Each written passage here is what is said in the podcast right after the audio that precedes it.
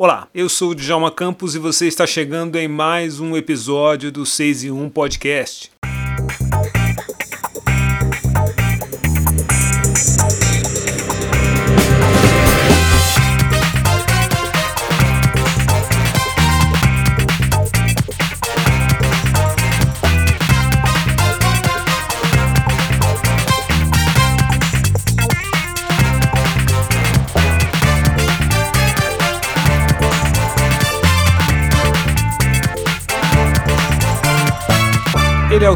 Texto Namíbia Não, que deu origem à peça e ao filme Medida Provisória, ambos dirigidos por Lázaro Ramos. Mas ele também é ator e produtor do espetáculo que acaba de estrear em curtíssima temporada na cidade de São Paulo. A nossa última conversa nesse episódio do 6 e 1 Podcast é com Aldre Anunciação, autor, ator e produtor da peça Namíbia Não. No papo, Aldre fala sobre a longa temporada da peça, que está em cartaz há mais de 10 anos, fala do racismo de política e diz que ele, que até já antecipou na peça uma ação racista do então premier britânico Boris Johnson, imagina para o futuro dos negros no Brasil. Audrey também fala da chegada de Ícaro Silva, que atua ao lado dele na nova temporada de sua premiada peça de teatro. Namíbia não, teve uma concorrida noite de reestreia gratuita no Teatro Cacilda Becker na Lapa, zona oeste de São Paulo. Estreia nesta quarta-feira, dia 23, no Teatro Sérgio Cardoso, região central de São Paulo, onde fica em cartaz apenas até o dia 25. A nossa conversa com o Audrey aconteceu um dia antes do espetáculo do Teatro Cacilda Becker. O 6 em 1 Podcast abre alas para o ator, escritor e produtor Audrey Anunciação. Tudo bem? Primeiramente, obrigado por estar conversando com a gente. E eu queria começar te perguntando o seguinte: em abril deste ano, o, o, o então primeiro-ministro britânico Boris Johnson ele anunciou uma medida que pretendia mandar para Ruanda os imigrantes que tentassem entrar no Reino Unido de forma ilegal. Boris Johnson defendeu o seu plano de deportação de imigrantes para Ruanda depois que o Tribunal Europeu dos Direitos Humanos impediu ontem a expulsão de alguns deles. É, parece que o Lázaro Ramos não é o único que criou um filme a partir de um texto seu, né? Parece que tem mais gente se inspirando um pouquinho na sua obra para criar coisas diferentes, para dizer o mínimo, né? Pois é, Boris Johnson agora, né, ainda esse ano, pouco tempo, mas ao longo da história muitas pessoas tiveram essas ideias, né, de levar, é, de retornarem pessoas é, para além, a revelia das vontades delas próprias, né, porque o ir e vir, voltar ou não voltar, é algo que a gente deve decidir é, por nós mesmos, né, mas entendemos que algumas instâncias organizacionais se veio no direito de organizar isso de alguma forma. Já começa assim, aquela história lá atrás, né, 18, início, início dos anos 1800, os Estados Unidos lançou essa ideia, mais ou menos, né, com a, com a criação da Libéria. Sim. Essa ideia de retornar todos os ex-escravizados da época, por entender que os libertos despertavam um desejo de liberdade ainda nos escravizados e escravizadas uh, do início do século ali 19 nos Estados Unidos. Então, para não despertar esse desejo, eles resolveram criar a tal da Libéria. Daí que eu entendi também que a capital da Libéria é Monrovia, tem a ver com James Monroe, né, que era o presidente da época. Então, assim, oficialmente, eu acho que isso acontece assim, é, ali, né, e essa ideia de tornar oficial o retorno compulsório de algumas pessoas vai viralizando ao longo de séculos. E a gente vê que não é coisa lá do início do século XIX, pensar no, no Boris Johnson agora, né, 2022, promovendo isso, ainda que tenha uma literatura, algumas literaturas que, que apontem isso de forma irônica ou distópica, como é a nossa, né, uma peça, um livro, tem um livro, uma peça e um filme, no caso aqui a gente conversando, falando disso de forma crítica, ainda que se tenha uma criticidade em relação a isso, as organizações ainda tentam promover esse tipo de agressão à vontade dos povos. Alder, esses esse, essas notícias como o Boris Johnson, de certa forma, elas fazem a peça se reinventar sem que você precise mexer muito no texto adaptar muito as coisas, porque o assunto, pelo visto, pelo que a gente está sentindo, o assunto está sempre tomando uma, uma carga de novidade, apesar de não ser uma coisa nova, como a gente falou, né? E a peça tem sempre um frescor. Você está encenando a peça e o Boris Johnson, há poucos meses, acabou de lançar uma medida provisória para o Reino Unido que pessoas estavam falando lá que achavam novidade e depois foram retomando e viram, como você disse, disse que não era uma, exatamente uma novidade. Isso traz um frescor para a peça, né? Ah, ela continua. Na verdade, essa, esse mote né, da, do Namíbia Não, que virou filme Medida Provisória, que antes era um livro, Namíbia Não, tá agora pela editora Perspectiva, é, ele surge como uma metáfora, na verdade, na cabeça do autor, né? Já que está falando com o autor, é, ele surge cabeça como uma alegoria. Na verdade, estava querendo representar ali naquela medida provisória do governo brasileiro num futuro próximo, né? Ou seja, ela tica um pouco o tempo da história lá para frente, ganhando ares, distopia. É, a ideia era que fosse uma, uma alegoria de, um, de uma exclusão que acontece diariamente. Pequenas exclusões, né? De você exigir que alguém saia daqui, vá para ali. Exemplo, na Bahia, na década de 60, uh, tinha uma comunidade que morava ali na orla de Salvador. E a administração pública de Salvador resolveu fazer a grande orla linda de Salvador que tem hoje. Então pegou uh, toda aquela população e deslocou compulsoriamente, obrigatoriamente, para alguns outros bairros que eles criaram, chamados Cajazeiras 1, 2, 3, 4, 5, 6, 7, 8, 9 Cajazeiras, ou seja, muita gente, né? É, ali é uma espécie de medida provisória, né? Você, você já exigir que a pessoa retorne para algum lugar que não é o dela, quando você também acaba não entrando em algumas instâncias sociais por conta da sua pele, ou seja, você já é expulso antes de entrar eu acho que a medida provisória, tanto no filme quanto na peça Namíbia Não, que está aqui em São Paulo, agora nesse momento, nos teatros Cacilda Becker e Sérgio Cardoso, ela surge como alegoria. Agora, é óbvio que a, a nossa história oficial, nosso mundo real prático, utiliza-se disso não como alegoria, mas como prática, né? Diz o Boris Johnson. Então, com certeza, o que você fala, isso refresca um pouco uh, o assunto da peça, tanto no âmbito simbólico, alegórico, como eu falei para você, que é uma alegoria das pequenas discussões que a gente vive, seja num prédio ou seja num condomínio, né, que você não pode entrar, ou uma lei que exige que você saia ali, é, tanto simbolicamente ou alegoricamente nessas situações, ou é, diretamente, de forma realista e menos distópica, mas real.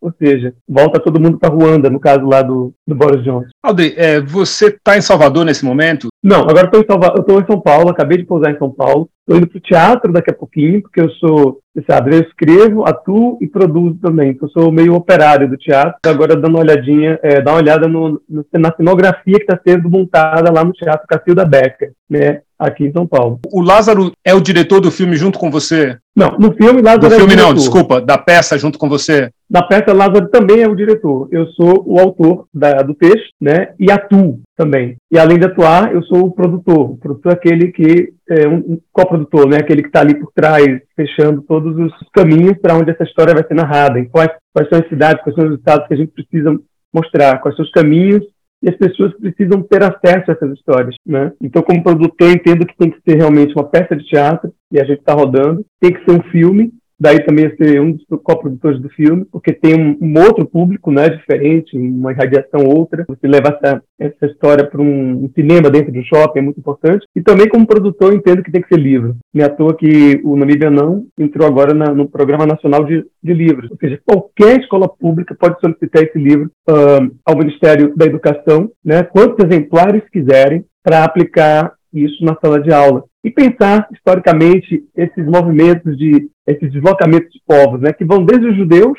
né, pode pensar também que os judeus também foram povos que foram uh, deslocados oficialmente dentro de uma estrutura administrativa, ou historicamente, quando a gente fala dos deslocamentos dos navios negreiros lá no século 16, 17, 18, 19, ainda é, de forma fora da lei, né, porque legalmente era até século XVIII, né, toda aquela população africana dos países africanos que vieram do lado de cá, e ainda no lado, no lado diaspórico, fatos como esses, né, do Boris Johnson, que aparece legalizado aí por uma, em pleno 2022, ou em 1821, lá nos Estados Unidos, criando a Libéria para retornar todos os ex-escravizados libertos dos Estados Unidos. Então é importante a gente estar nessa, nessas três linguagens: livro, cinema, teatro.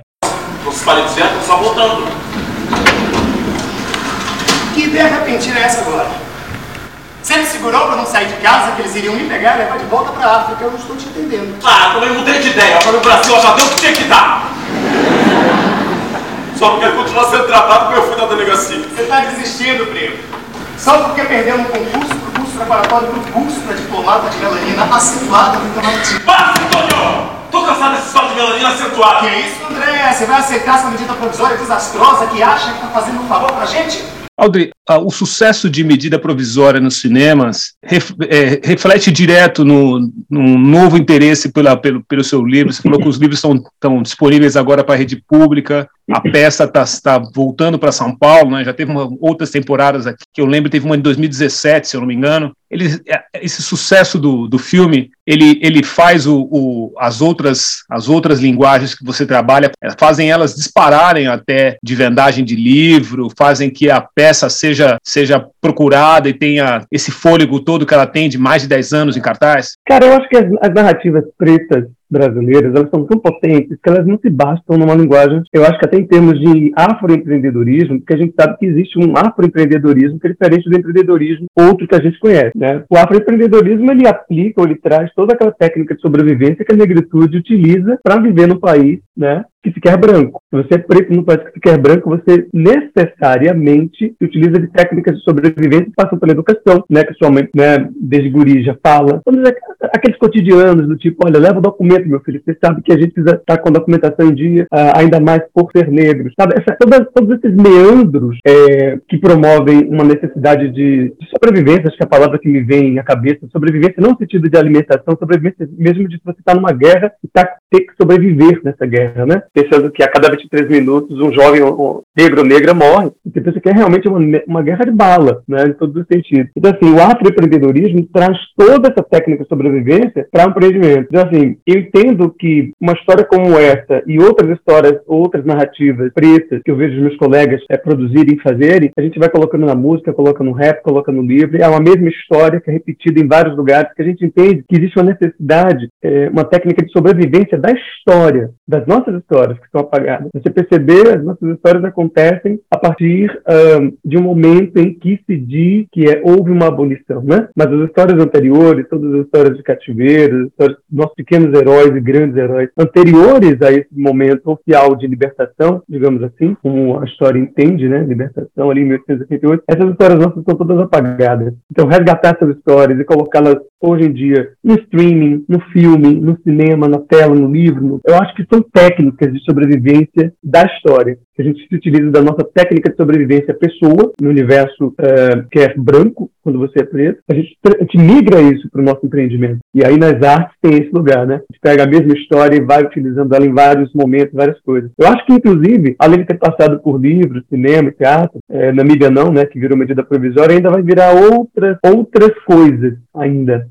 para o público. Essa mesma história ainda vai ser contada de outros modos. Não sei se uma série, não sei se, enfim, de, em outros modos, RPG, enfim, de videogame. Eu acho que a ideia é que a gente tente cada vez mais atingir o maior número de, de pessoas para que a reflexão sobre o racismo é, efetivamente aconteça. Porque acho que ainda não existe uma reflexão sobre ele. O racismo ainda é constatado, né? Algumas pessoas constatam a existência dele, né? Estou falando no plano geral, assim, da população. Mas a reflexão sobre o sentido operativo de como resolver, eu acho que ainda é pouco, entendeu? Eu acho que é muito pouquinho. E o nosso papel como artista é tentar fazer com que isso não morra, essa, essa, essa chama, essas histórias não morram, mesmo que elas venham com comicidade, com humor, né? mas traz nela também a tragicidade necessária para fazer com que a gente reflita um pouco mais sobre o que é necessariamente o racismo e como ele pode ser extirpado no nosso país. Você agora que você quer ir terra estranha. Como assim estranha? Vai negar, é? Vai negar a sua origem? Eu não estou negando nada, só estou te dizendo que hoje, para mim, a África é um continente estranho. Eu não conheço ninguém lá. Os nossos parentes que ficaram lá. Alde, você como produtor, além de ator como produtor, você pode, é, é, você trabalhou já com outros atores em cena. Como é que foi a, a, a entrada do, do Ícaro Silva no, nesse espetáculo? Eu vi que ele, em uma entrevista, que ele não tinha assistido a peça ainda, mas acho que acredito que já tenha visto o filme. Como é que foi a chegada dele ao espetáculo? Pois é, na mídia não, o espetáculo já tem 10 anos, e nesses 10 anos são dois atores em cena, né? Mas já passaram ali uns cinco atores. Eu, Alder Anunciação, Sérgio Menezes, Fernando Santana, aí vem o Flavinho Baurac também, e agora o Ícaro. Eu costumo dizer que nenhum deles saiu, né? A gente nunca sai da Namíbia. A gente sempre puxa uma temporada e vê quem está disponível. É, nesse bonde está entrando agora o Ícaro. Cada um deles traz uma novidade para o personagem. Quando eu falo novidade, não é novidade textual, né? Porque, inclusive, a direção é muito segura nesse sentido. Assim, a gente não muda o texto, a gente não bota caco. É, não é um espetáculo tipo stand-up comedy, que você entra ali e vai desenvolvendo né, um pensamento sobre. Não, é uma dramaturgia construída, que era livro, né? Que o livro tem um texto já construído a priori. As mudanças que cada ator traz é no sentido de entonação, no sentido de energia, de timbre de voz, de intensidade, né? Quais as informações precisam nesse momento estarem mais é, contundentes, aí traz um fôlego diferenciado, né? porque tem muitas informações nesse texto que foram é, acontecendo ao longo do tempo. Por exemplo, essa peça de 2000, eu escrevi em 2008, é, em 2010 a gente, eu produzi, né? quando eu digo produzi, fui atrás de recursos para estrear, estreamos em 2011, e já ali tinha a frase eu não consigo respirar. Que primeiramente a gente muito antes do George frase, Floyd. Muito antes do George Floyd e muito antes do Eric Garner, em 2014. Não sei se você lembra do Eric Garner. Lembro. falou eu não consigo respirar 11 vezes, né, nos Estados Unidos, com uh, depois de um, um, um golpe mata-leão que o policial fez nele por uma desconfiança. É sempre uma desconfiança, né? A tal da fundada, da fundada suspeita, do comportamento suspeito, que a gente entende mais ou menos como é que, a, como é, que é a construção dessa suspeita. E o Eric Garner, em 2014, repetiu a mesma frase, né? Por, por 11 vezes. Daí você vê o George Floyd ali em, 2011, em, 2020, em 2021, 2020, repetindo por nove vezes. Só que na peça, na peça, ela é repetida também 11 vezes desde 2010, antes de tudo acontecer antes do movimento Black Lives Matter, que aconteceu em 2013. Então, assim, é, só para citar uma das coisas assim, que eu fico impressionado com a arte, e aqui não estou querendo dizer que eu sou nenhum vidente, já que fui eu que escrevi o livro, que virou peça, que virou filme Medida Previsória, eu não sou nenhum vidente. Eu acho que os artistas, eles acabam se conectando com possibilidades trágicas. Os artistas, eles não trabalham, até quando eles fazem comédia, os artistas, quando eles produzem uma história, é porque eles, estão incomodados com a realidade. A, toda história, sendo ela, sendo ela uma stand-up uma comédia ou uma tragédia, é, é sempre um, uma reflexão sobre o incômodo na realidade. Repare, não existe uma história que seja contada, tirando os contos de fada, até os contos de fada, que não seja uma, uma reflexão é, sobre a nossa realidade, uma tentativa de, de mudança para melhor, ou algo que esteja incomodando. Ou seja, as, as, histórias de ficção, elas nascem por incômodos. E nós, artistas, é, a partir dos incômodos que a sociedade vai nos impondo, a gente vai criando prognósticos ou estatísticas é, trágicas. Da, a tragédia né, grega, vamos dizer. Né? A gente vai criando perspectivas trágicas para que o público pense, olha, não vamos deixar chegar a esse ponto. Por que, que tem morte nas cenas? Né? É, as mortes acontecem nas cenas, nos filmes, nos romances, para a gente pensar, olha, existe a morte. Então ela passa a ser passa a ser uma mediadora do dia a dia. Ela passa a ser uma mediadora da vida. Vamos buscar a vida, então, porque existe a morte. Relembrar que existe a morte. Relembrar que existe a expulsão. Relembrar que existe o racismo. Isso tudo na cena é para a gente entender que, olha, a realidade precisa ser melhor do que isso. Então vamos, vamos tentar melhorar a nossa realidade. Então a, impressão que eu tenho é que essa, especificamente, voltando aqui para o Namíbia, tem vários, várias trilhas ali dentro de coisas que aconteceram. Tem um, um momento na peça que o, o primo está feliz porque o Obama ganhou né, a presidência dos Estados Unidos. E o outro vira assim, cuidado, que ele pode sair e entrar um que vai fazer de fazer tudo que ele fez ou imageticamente ser completamente contrário à negritude. Aí entra o tal do Trump 2016. Quer dizer, isso tudo foi escrito em 2010, né? É, eu acho que a arte tem esse lugar, assim, se a gente for assistir o espetáculo, é bom a gente, não só o Namíbia, mas qualquer outro espetáculo, tentar ouvir, porque parece que os artistas, os autores, os escritores, as atrizes e atores, eles estão conectados com algo visionário que está lá na frente. E o que a gente tem que tentar fazer é evitar que aquele destino trágico aconteça. É a nossa função como espectador como leitor de um livro, como espectador de um filme, ou então como espectador de uma peça de teatro. É ver a tragédia acontecer no palco e sair do teatro pensando: não vou deixar isso acontecer na realidade. Isso não vai acontecer. Acho que é um pouco por aí que as ficções operam na gente, né, como espectador. Audrey, é, é fato que os, os artistas, os escritores como você, têm uma antena para sensibilidade bem diferente do, das pessoas que não, não trabalham nesse segmento. A gente está passando, felizmente, a terminando os últimos momentos do, de, um, de uma fase das mais das mais sombrias desde que eu me conheço por gente, que é o final do governo do, do JB, né? Então uhum. a gente não imaginava que isso pudesse acontecer, a exemplo do filme, e passamos quatro anos aí num, quase que vivendo uma distopia como a sua peça. Agora que a gente está acabando, o que, que você imagina para o futuro? próximo, justamente nesse recorte da negritude. Você acha que a gente vai retomar um, um caminho para voltar a discutir isso com um pouco mais de serenidade? Por exemplo, a gente perdeu a Fundação Palmares nesses últimos quatro anos. A gente patinou e começou a andar para trás no sentido de discutir assuntos ligados à temática negra. Você acha que, o, na sua ótica, você acha que daqui para frente a gente vai conseguir andar um pouquinho ou a gente vai patinar um pouco até retomar esse caminho que a gente perdeu? É, primeiro eu vou falar dessa acessibilidade que você fala que o artista tem, né? De estar conectado com algo que está por vir. Não é nem futuro em si, né? É um futuro muito próximo, é algo que está por vir. Eu digo que é a função mesmo, assim, é uma, que alguém pode pensar, assim, eu, eu, entendo que o mundo real prático, né, das funcionalidades, as outras, as outras profissões, né, o médico, o advogado, o professor, é, tá todo mundo muito ligado no presente, porque existe uma estrutura, né, o presente é uma estrutura, vamos pensar assim, é um, o presente é uma estrutura que precisa ser mantida, né, precisa estar tá acontecendo, a gente precisa descer de casa entrar e o mercado tem que estar aberto lá com coisas para a gente comprar. E alguém produziu aquilo, alguém plantou aquilo para estar tá ali. Então, assim, a, a, a, o presente que a gente vive, o momento presente é estrutural, é estrutural. E tem profissões que organizam esse presente, né?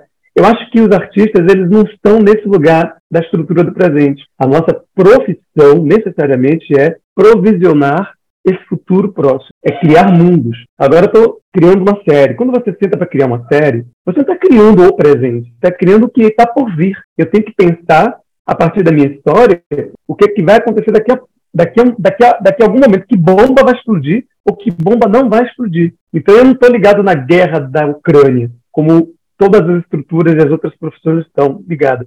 Eu estou ligado com a qual é a próxima guerra que eu tenho que evitar que aconteça.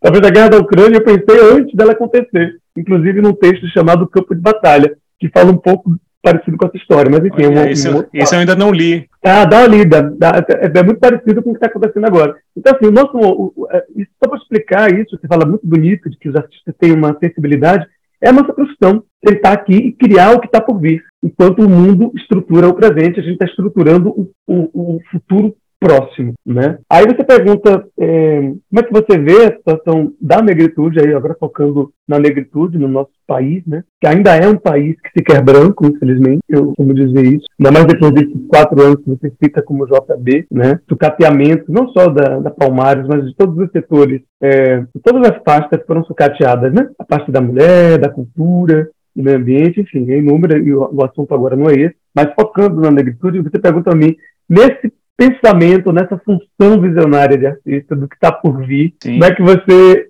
imagina? Né? Imagina assim, eu penso que a gente é, vive um momento de mudança agora, né? E esse momento de mudança ele é muito importante, é importante para que a gente estruture esse futuro, esse futuro próximo que está por chegar. Eu acho que vai depender muito das atitudes de cada um de nós, não só dos representantes políticos estão por lá, mas sobretudo de nós que estamos do lado de cá, espectadores, leitores, né? Estamos do lado como é que anda a negritude, né? O pensamento sobre negritude nesse momento. Eu percebi que a pauta negritude não estava em nenhuma das pastas assim é, dos candidatos que tiveram agora para o Executivo Nacional. E eu até entendo uma certa distância, mas isso me assusta um pouco, sabe? Não se discutir a negritude para além do racismo. Porque a negritude não é o racismo. Não sei se você concorda comigo. Assim, quando falo negritude, eu, eu mesmo escrevo sobre negritude.